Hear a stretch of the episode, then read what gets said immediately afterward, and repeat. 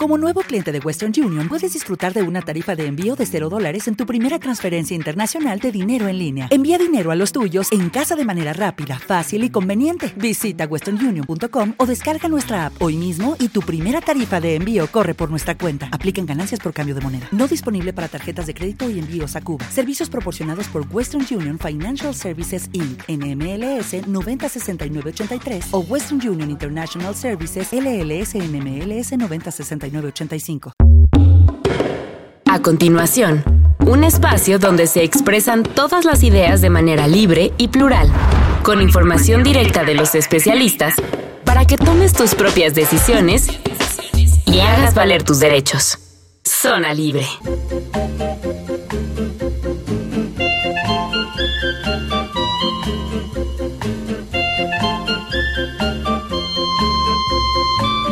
Muy buenos días, esto es Zona Libre, bienvenidos, son las 9 de la mañana de este sábado 30 de octubre, ya se acabó el mes. Están escuchando el Instituto Mexicano de la Radio a través de Reactor 105.7, una coproducción con el Consejo Nacional de Población. Esto es Zona Libre. Bienvenidos. Primero esperamos que se encuentren bastante bien eh, para esta nueva emisión de este programa. Mi nombre es Enrique Gil y en esta ocasión queremos platicarles sobre dos temas que creo que podemos englobarlo en uno solo, en su complejidad, que es la discapacidad y accesibilidad en nuestro país. Si tienen alguna duda o comentario, por favor, estamos respondiendo en Facebook y en Twitter del Consejo Nacional de Población. Recuerden, es arroba conapo-mx en Twitter y en Facebook Consejo Nacional de Población. El día de hoy tenemos una invitada que ya es una, podemos llamarte colega, Pati. Hola, ¿qué tal? ya que estuvo en estas filas del IMER con un programa llamado Entre Nos ya hace algunos años, más o menos del 2007 al 2013. Exactamente. Estuviste aquí con nosotros. Este, la maestra Patricia de Anda Hermoso, ella es comisionada laboral de la Asociación Civil Libre Acceso. Pati, qué gusto tenerte entre gracias, nosotros. Gracias, qué gusto que me hayan invitado, me encanta, muchas gracias. Pues el gusto es nuestro. Vámonos directo al tema sí, claro. eh, de la discapacidad y accesibilidad en nuestro país. Vamos a empezar por el principio, digamos. Eh, Pati, eh, ¿cuáles son los tipos de discapacidad que tenemos en nuestro país? Me imagino que la discapacidad, desgraciadamente, no es lo mismo en México que en Estados Unidos o en otros países. Pero en México, ¿cuáles son? Pues mira, los tipos son los mismos, pero la manera de vivirlos en cada país es diferente. Eso, me... Eso es lo que es distinto. La discapacidad que ya llaman física o motriz se refiere principalmente a la dificultad para caminar o el no poder caminar o el no poder ni siquiera sentarse. O sea, hay diferentes grados en la dificultad de movilidad para muchas personas. Pero hay también clasificaciones que, que separan la dificultad para caminar de la de mover los brazos. Okay. Porque o hay personas que caminan, corren, pero no tienen brazos. Uh -huh, Entonces, uh -huh. sí, hay clasificaciones que lo separan o hay quienes lo consideran como física a ambos, a ambos tipos de discapacidad. La cuestión es que cuando hay una deficiencia, porque lo que caracteriza a la discapacidad es una deficiencia. Hay una deficiencia en algún órgano principalmente. Pueden ser las piernas, pueden, o pueden faltar, pueden ser los brazos, o pueden faltar, pueden ser los ojos, los oídos, o la dificultad para hablar, para articular palabras. Entonces, todas, y también las dificultades para el aprendizaje, que serían la discapacidad intelectual, pero ahora también consideramos la discapacidad psicosocial, okay. con las enfermedades emocionales y mentales porque también dificultan a las personas su desempeño en la sociedad. Una pregunta para ti. Esta última que mencionas, la discapacidad eh, psicosocial, sí.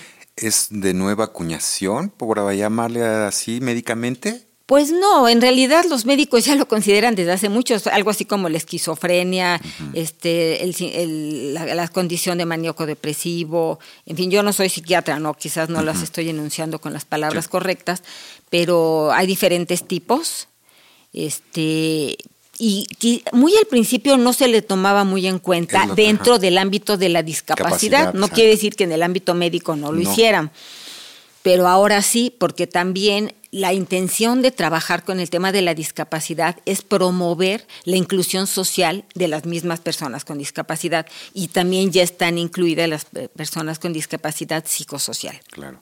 Sí. Qué importante, porque, pues sí, esto yo lo escucho como algo nuevo.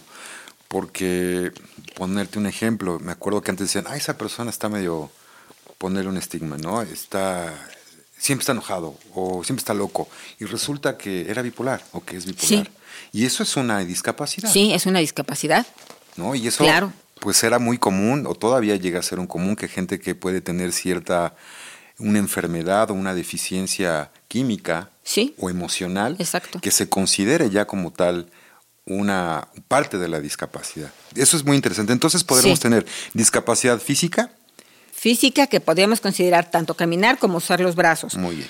Tenemos discapacidad sensorial que divide en, en auditiva y visual. Muy bien, ok. Y en auditiva y visual hay grados también. Desde la anacusia, que es no escuchar nada, Nada. a la hipocusia, escuchar muy bajo. Y también en la visual, el que no se vea nada o lo que se ve, muchas personas ven, pero ven colores, no ven la, no ven la materia que está enfrente de ellos. O también la baja visión, que consiste en una visión sumamente baja. No como, digamos, la mayoría de nosotros que usamos lentes porque es muy leve. Sin embargo, a la hora que las clasifican, nos consideran a nosotros, los que usamos lentes, también dentro de la discapacidad visual. Ok. Sí, que claro, es muy leve porque entiendo que es para leer o que quizás a veces nos los quitamos y de todos modos leemos, Sí. este, o, o para ver de lejos. Pero ya para el- la persona de baja visión, ahí sí, ya la, por ejemplo, un texto como el que yo tengo aquí enfrente, ya no lo alcanzan a leer ni con lentes. Entonces sí, ya es otra condición. Claro. Yo me acuerdo, ahorita que lo mencionaste, me acuerdo que antes las licencias de conducir te decían, ¿usa lentes sí o no? ¿Te acuerdas? Sí. Ahora ya no. No, y es que era importante porque si la persona va manejando sin lentes y los necesita, Claro. claro que también te voy a decir, ahora hay operaciones que te resuelven el problema. Sí, claro. Entonces muchos que usaban lentes ya no los usan. De hecho, tenemos una amiga este, arquitecta que de pequeña usaba lentes súper gruesos, pero con una operación, ahora que es adulta y que es arquitecta y que tanto trabajan con los ojos, no necesita lentes. Qué maravilla. A mí el doctor, mi- el, el especialista que me ve a mí, me dijo, pues sí te puedo operar, pero ¿qué crees? Vas a seguir usando lentes. Mm. Porque tengo una graduación muy grande en un, en un ojo. Ah. Entonces dije, ay, ya, ¿para qué me opero?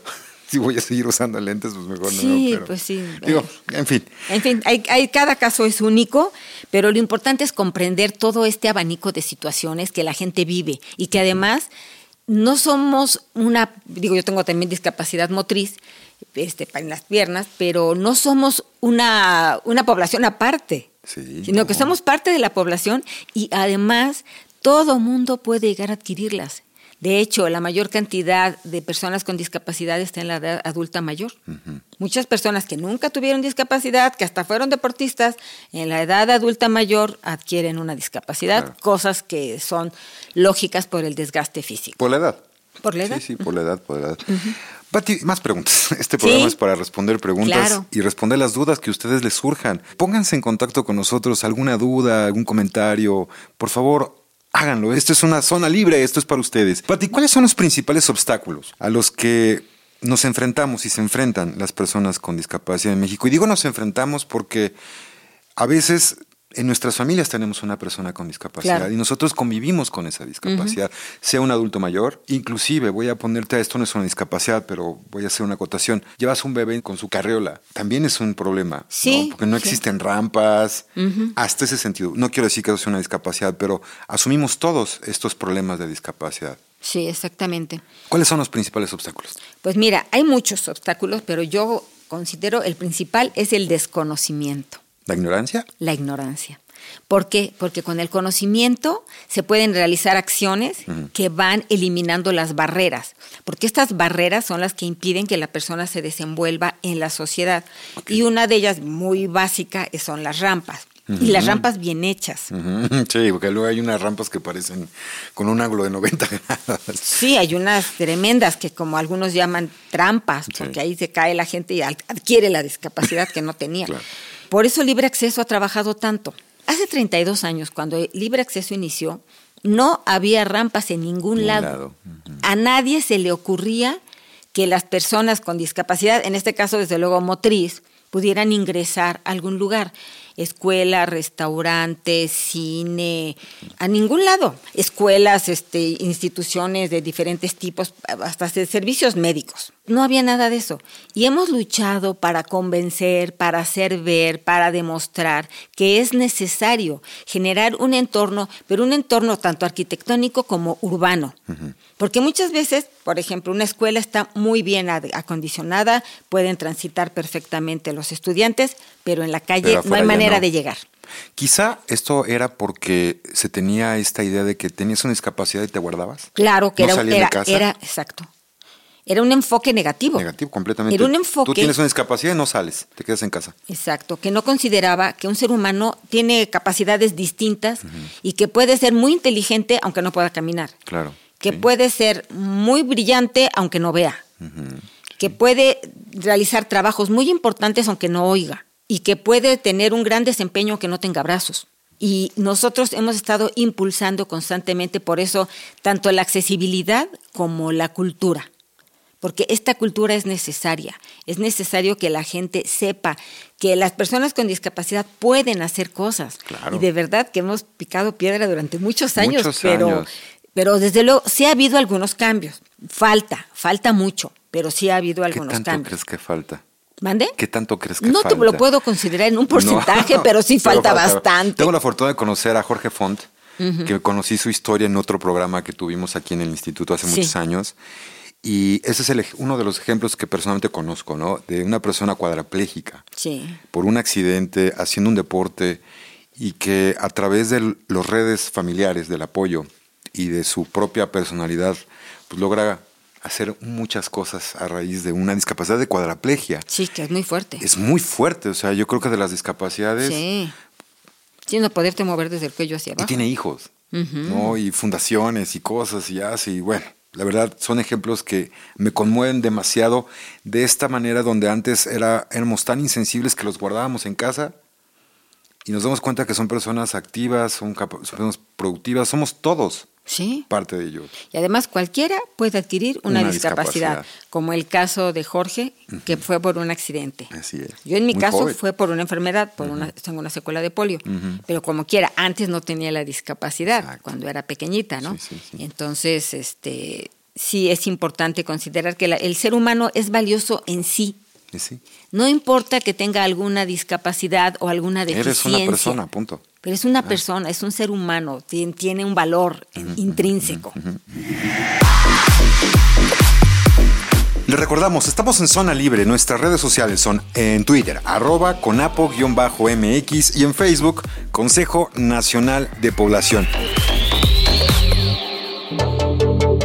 Si quieren volver a escuchar algún programa de Zona Libre, pueden escucharlos en nuestro podcast. Nos encontramos en eHeart Radio Evox o iTunes. Continuamos, esto es Zona Libre, una coproducción del Instituto Mexicano de la Radio y CONAPO, el Consejo Nacional de Población. Estamos charlando con la maestra Patricia de Anda sobre discapacidad y accesibilidad en nuestro país.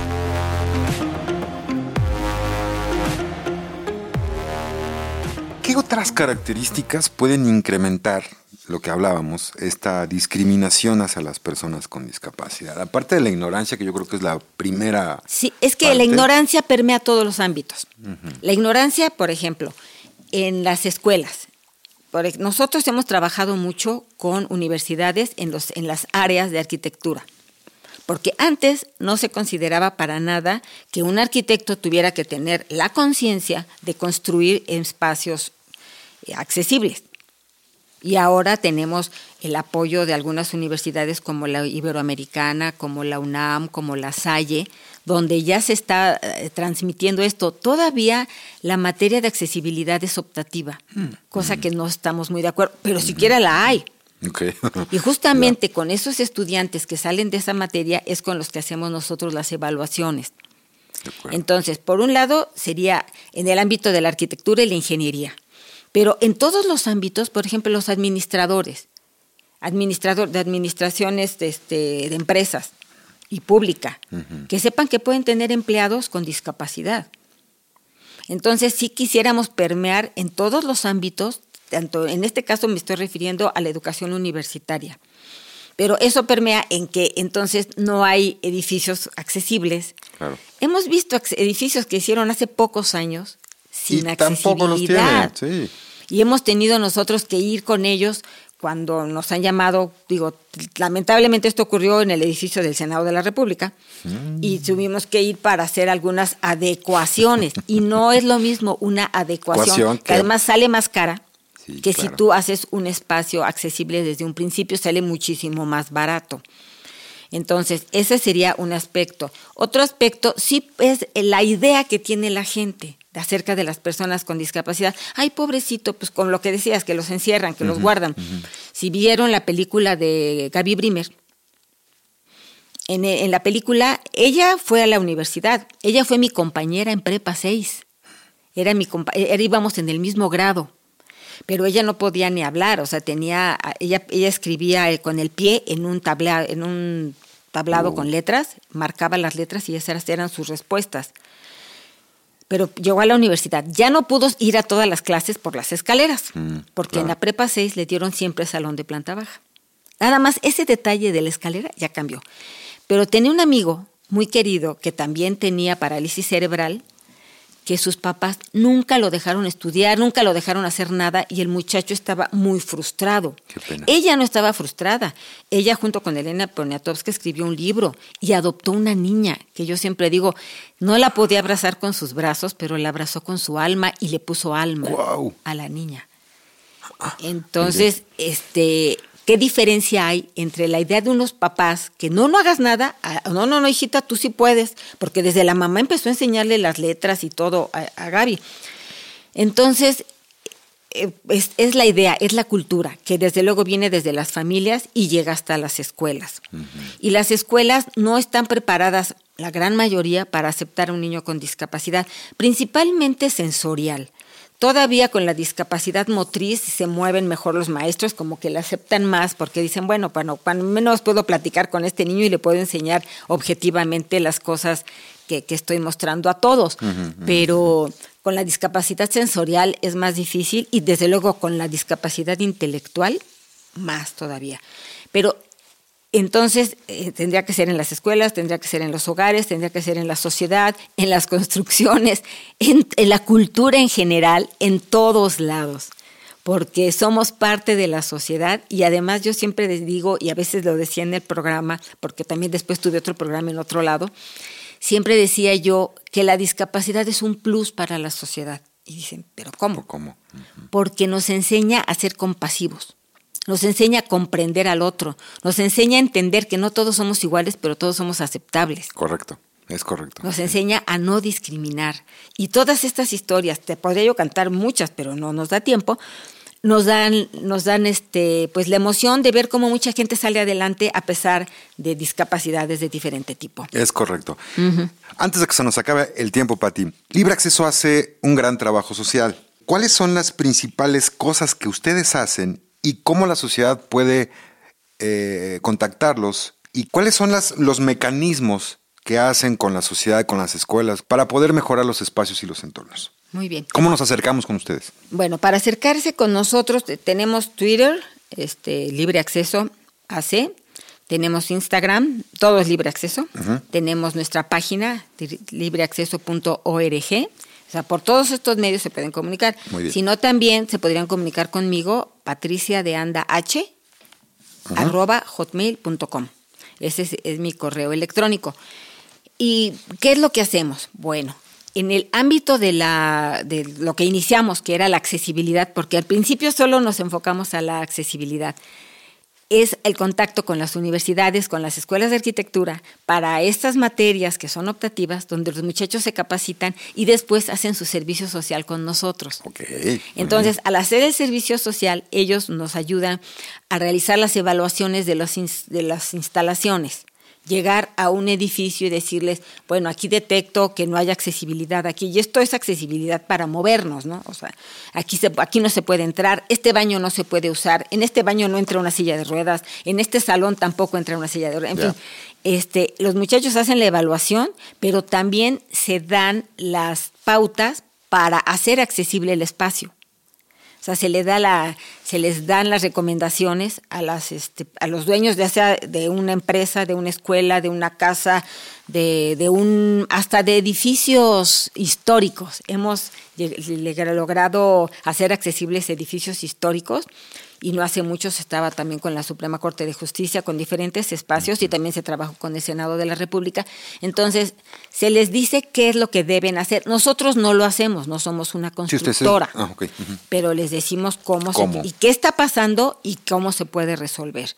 Pero ya con el tiempo nos fuimos este, yendo al ámbito de la cultura. Por eso hicimos, se hizo el programa de radio, pero también se tuvo antes que el programa de radio un programa de televisión sin barreras, que se llamaba Sin Barreras, y que desde luego Federico Flashman conducía. Y es hacer cultura. Y también trabajamos para hacer concientización. Entonces, colaboramos con instituciones públicas y privadas y sociales tanto empresas como asociaciones civiles y los diferentes ámbitos del gobierno, para nosotros impulsar en ellos toda esta idea de la no discriminación y de la accesibilidad. Y compartimos con ellos muchas veces proyectos.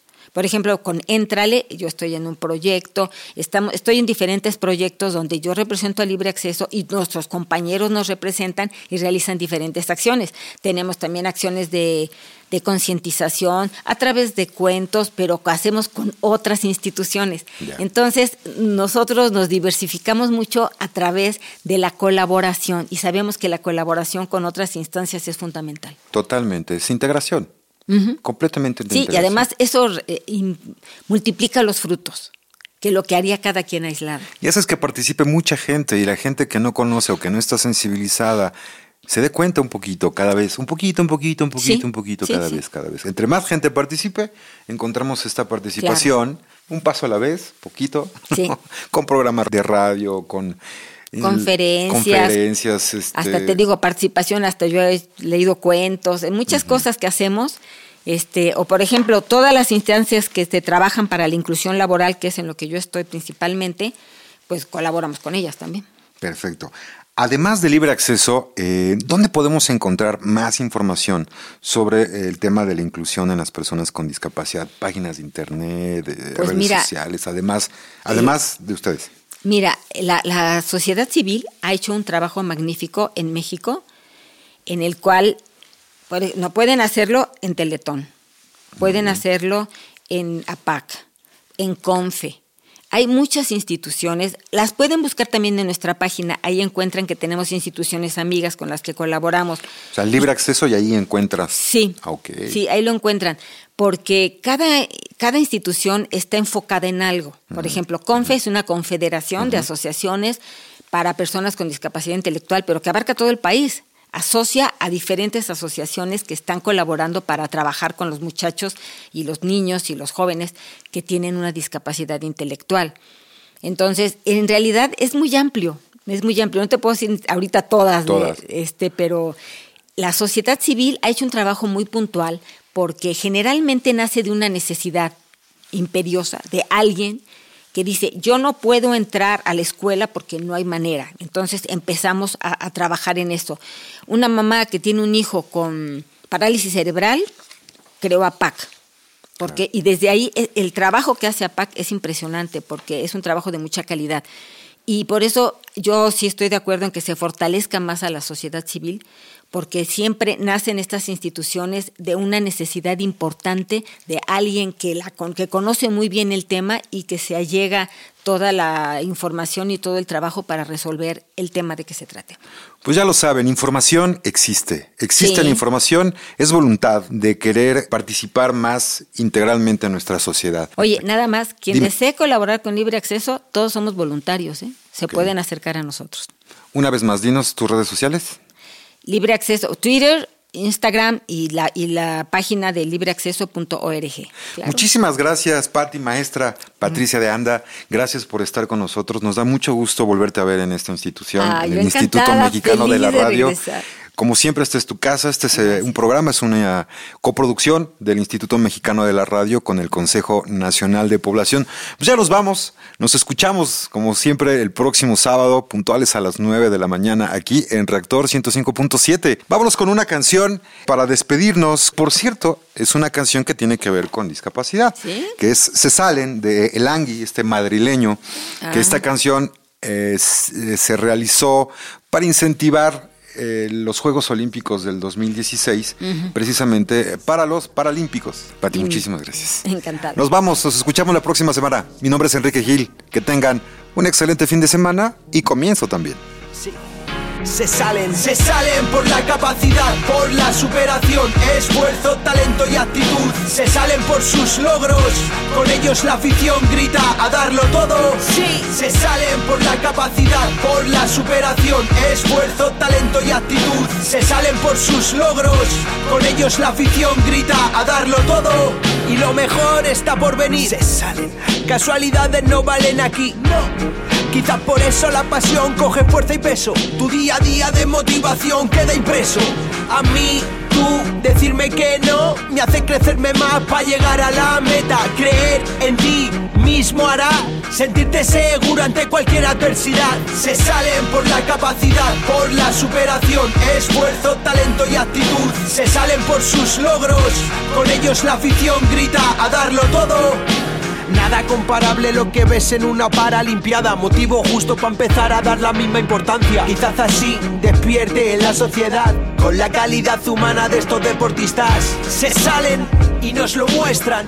Y a preguntas que nos hacemos ellos nos dan respuestas. Así disfruten de que más de una medalla o un puesto se dispute. Se salen por la capacidad, por la superación, esfuerzo, talento y actitud. Se salen por sus logros, con ellos la afición grita a darlo todo. Sí, se salen por la capacidad, por la superación, esfuerzo, talento y actitud. Se salen por sus logros, con ellos la afición grita a darlo todo. Ellos ya han demostrado de lo que son capaces. Ahora nos toca a nosotros levantar la voz, ya sea en la grada o en la calle o frente al televisor. Implicarse en el esfuerzo, el papel de la afición es tan importante. Haced que resalte constantemente el se salen y que no queden silenciados desde el primero hasta el último de los aficionados. Se salen por la capacidad, por la superación, esfuerzo, talento y actitud. Se salen por sus logros, con ellos la afición grita a darlo todo. Sí y a todos los deportistas que nos representarán en estos Juegos. Se salen en el deporte y en el día a día. Se salen por la capacidad, por la superación, esfuerzo, talento y actitud. Se salen por sus logros, con ellos la afición grita a darlo todo. Sí, se salen. Zona Libre es una producción del Consejo Nacional de Población en colaboración con el Instituto Mexicano de la Radio. Reactor 105.